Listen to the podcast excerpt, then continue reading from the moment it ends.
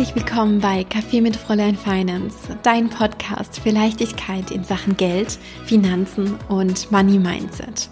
Mein Name ist Chiara Bachmann. Ich bin dein Host und vor allem auch deine beste Freundin in Sachen Finanzen. Die heutige Podcast-Episode ist für dich wie gemacht, wenn du das Gefühl hast, puh, da schlummert irgendwie was in mir, da gibt es eine Idee, mit der ja du irgendwie rausgehen möchtest.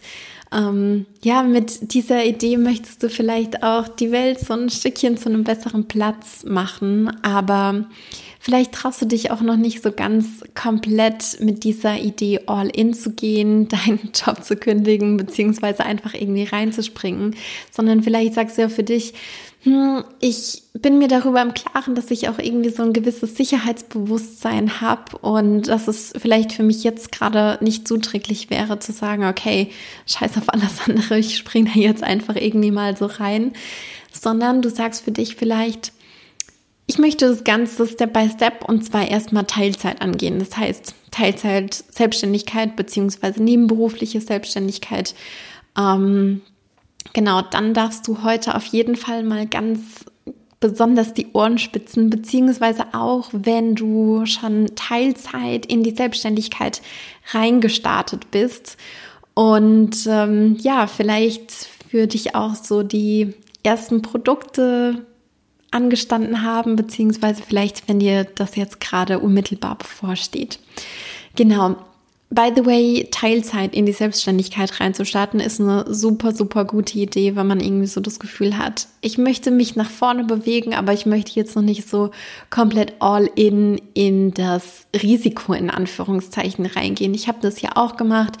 Ich ähm, habe Fräulein Finance neben dem Studium aufgebaut und war bis zum Abschluss meines Studiums auch noch angestellt als wissenschaftliche Mitarbeiterin und habe da sozusagen mein Dreiergespann bedient, also mein Masterstudium, den Job und auch die Selbstständigkeit. Das hat auch seine ganz, ganz eigenen Herausforderungen mit sich gebracht. Aber trotzdem sage ich für mich, dass es ja zu dem Zeitpunkt sich einfach irgendwie gut angefühlt hat und dass das zu dem Zeitpunkt irgendwie auch richtig für mich war. Und eine Sache, die mir auf jeden Fall bei meiner Arbeit bei Fräulein Finance aufgefallen ist, vor allem jetzt so im Rahmen des Overflow Money Mentorings, bei dem ich ja auch mit einigen Frauen zusammenarbeite, die aktuell nebenberuflich selbstständig sind, ist die Tatsache, dass viele am Anfang, vor allem in der nebenberuflichen Selbstständigkeit, gerne erstmal ein bisschen niedrigere Preise nehmen. Und die haben dann für sich so im Kopf, hm, da gibt es ja noch dieses Einkommen aus meinem Angestelltenverhältnis. Und meistens ist es ja auch so, dass dieses Einkommen aus dem Angestelltenverhältnis der den Großteil der Kosten irgendwie abdeckt. Also manche, die sagen dann irgendwie, okay, ich bleib da 40, äh, ich bleib da immer noch 100 Prozent ähm, angestellt und ich mache das erstmal so ein bisschen am Wochenende und eben auch abends. Aber dann gibt es auch welche, die irgendwie sagen, okay, ich reduziere auf 80 Prozent oder vielleicht irgendwie 50 Prozent. Anyway, es ist ja komplett egal, ähm, in welchem Verhältnis ich denn selbstständig bin oder im Angestelltenverhältnis bin. In den allermeisten Fällen ist es wirklich so, dass die, dass die Einkünfte aus dem Angestelltenverhältnis noch so den Löwenanteil der Ausgaben abdecken. Und was hat das zur Folge? Das ist dann eben so, dass das Einkommen aus der Selbstständigkeit ja nicht wirklich benötigt wird. Das heißt, das ist dann so ein bisschen was on top, beziehungsweise das ist dann auch so das Geld, mit dem dann die Selbstständigkeit weiter ausgebaut wird. Aber wenn wir mal ganz ehrlich sind, der Gedanke nebenberufliche Selbstständigkeit ist ja auch daraus aufgekommen, vielleicht nicht so super viel Risiko am Anfang zu haben. Und wenn wir uns jetzt mal überlegen, okay, Risiko, was bedeutet das eigentlich? Das heißt dann irgendwie so in dem Kontext, es gibt die Möglichkeit, dass ich vielleicht gar nicht so viel Einnahmen erwirtschafte, wie ich an Ausgaben irgendwie zu decken habe und dass ich dann eine Differenz habe und äh, vielleicht auf Rücklagen zurückgreifen muss oder was weiß ich, einen Kredit aufnehmen muss, etc. pp. Gleichzeitig heißt es aber auch, dass wir nicht so den Need haben, jetzt schon die Umsätze zu erzielen, wie das ja jemand machen würde, der vielleicht sofort Vollzeit All-in gehen würde. Das heißt auf der einen Seite, dass wir vielleicht nicht so hohe Absatzzahlen haben müssen, aber das heißt vielleicht auch auf der anderen Seite, dass wir vielleicht und jetzt klingelt die Glocke, nicht so hohe Preise nehmen oder verlangen müssen wie jemand, der sich direkt Vollzeit in die Selbstständigkeit reinstürzt, weil wir wissen ja, Umsatz ergibt sich immer aus dem Preis multipliziert mit den Absatzzahlen. Wenn wir jetzt mal in einer ganz einfachen Welt leben, in der es nur ein einziges Produkt gibt, was wir vertreiben. So. Und dieses Ding, niedrigere Preise zu verlangen, das ist am Anfang vielleicht bequemer. Das heißt für uns vielleicht am Anfang, wir müssen uns nicht so bewusst und aktiv mit unserem Money Mindset auseinandersetzen. Das heißt vielleicht auch in Anführungszeichen, dass man sich ausmalt, einen Wettbewerbsvorteil zu haben gegenüber denjenigen, die das Gleiche anbieten, aber zu einem teureren Preis. Und ich glaube mittlerweile wirklich gar nicht mehr daran, äh, billig, teuer, wie auch immer, wie sich das alles zusammensetzt. Und ich glaube auch nicht unbedingt, dass jetzt ein billigeres Produkt höhere Absatzzahlen erwirtschaftet als ein Produkt, was irgendwie teurer ist, weil das einfach voll auf die Sache an sich ankommt.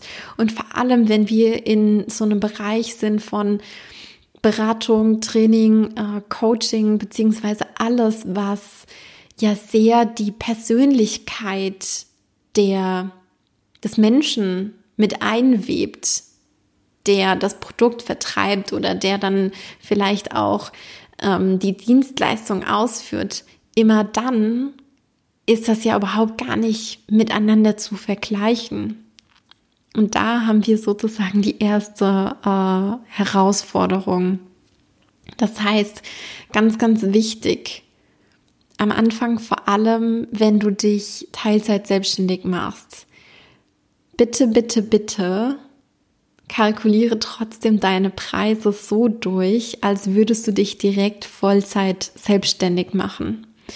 Das heißt, zieh das von Anfang an solide auf. Mach dir von Anfang an Gedanken über deine Pricing-Strategie, weil wenn du jetzt sagen würdest, okay, ich mache das erstmal so ein bisschen easy peasy, ich nehme da erstmal ein bisschen weniger, weil dann habe ich es ja erstmal gefühlt irgendwie lockerer, dann pusht mich das vielleicht auch nicht so aus meiner Komfortzone raus, aber du wirst definitiv ein Problem haben, wenn du sagst, so, ich habe hier jetzt ein bisschen Fuß gefasst und ich möchte jetzt Vollzeit selbstständig sein. Ich möchte jetzt mein Angestelltenverhältnis irgendwie loswerden. Ich möchte dann jetzt auf die nächste Stufe und möchte den nächsten Schritt machen.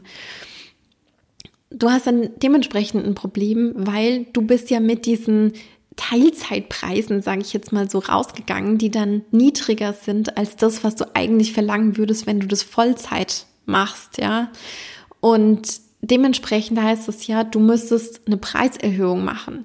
Die Preiserhöhung ist dann aber nicht irgendwie nur mal so ein paar Peanuts, sondern das ist dann wirklich ein ordentlicher Jump, den du machen müsstest, um dann wirklich Vollzeit davon leben zu können. Und mit dieser Preiserhöhung an sich haben die allermeisten ein ganz, ganz großes Problem. Das ist für ganz, ganz viele eine echt fette Herausforderung. Sowieso schon, wenn, wenn sie irgendwie Vollzeit selbstständig sind. Wenn es dann heißt, okay, keine Ahnung, ich bin jetzt irgendwie so und so viele Jahre im Business und ich habe jetzt diese und jenen Weiterbildungen noch gemacht und jetzt heißt eigentlich mal, ich müsste meine Preise anpassen, Inflation mal vollkommen außen vor gelassen, dann ist das ja für die meisten schon eine Challenge. Aber wenn wir von Teilzeit-Selbstständigkeit in die Vollzeit-Selbstständigkeit reinspringen wollen, haben wir ja noch ganz andere Herausforderungen. Da kommt nochmal auf ganz anderer Ebene was auf mich, auf uns zu, als jetzt ausschließlich dieses Pricing-Thema, ja. Und wenn dann das so ein fetter Brocken ist, glaub mir, da hast du keinen Bock drauf. Das heißt für dich, kalkuliere unbedingt deine Preise von Anfang an so durch und bezieh alles mit ein, was du benötigst, die gleiche Basis, alles, nimm da alles mit rein, wie wenn du direkt Vollzeit in die Selbstständigkeit reinstarten würdest. Das ist super, super wichtig und damit machst du es dir long term viel, viel, viel leichter. Genau wenn du für dich sagst, so, hm, okay, Thema Pricing auf jeden Fall äh, relevant und ich habe da auch nicht so den Schimmer, wie ich jetzt dran gehen soll, wenn es heißt, ich kalkuliere meine Preise jetzt genauso wie in der Vollzeit-Selbstständigkeit, dann schreib mir super gerne eine Nachricht an podcast.fräuleinfinance.com und lass uns da gerne mal quatschen. Ich bin mir ganz, ganz sicher, dass wir da für den ein oder anderen Sprung nach vorne sorgen können auf deiner Seite beziehungsweise hin zu deiner Vision. Genau. Meine Liebe, ich glaube, wenn du dir eine Sache heute mitgenommen hast, dann definitiv, dass du from the scratch, also direkt von Anfang an deine Preise durchkalkulieren solltest, wie in der Vollzeit-Selbstständigkeit. Ganz, ganz wichtig. Richtig fett anmarkieren, am besten in deinem Notizblock mit einem pinkfarbenen Neonmarker. Das ist jedenfalls das, was ich immer benutze. Genau, meine Liebe. Damit sind wir auch schon wieder beim Abschluss der heutigen Folge. Ich sage tausend Dank, dass du mit dabei warst, dass du deine Zeit in deine finanzielle Bildung investierst. Ich drücke dich einmal von ganzem, ganzem Herzen und sag bis ganz, ganz, ganz bald. Alles, alles Liebe, deiner Chiara.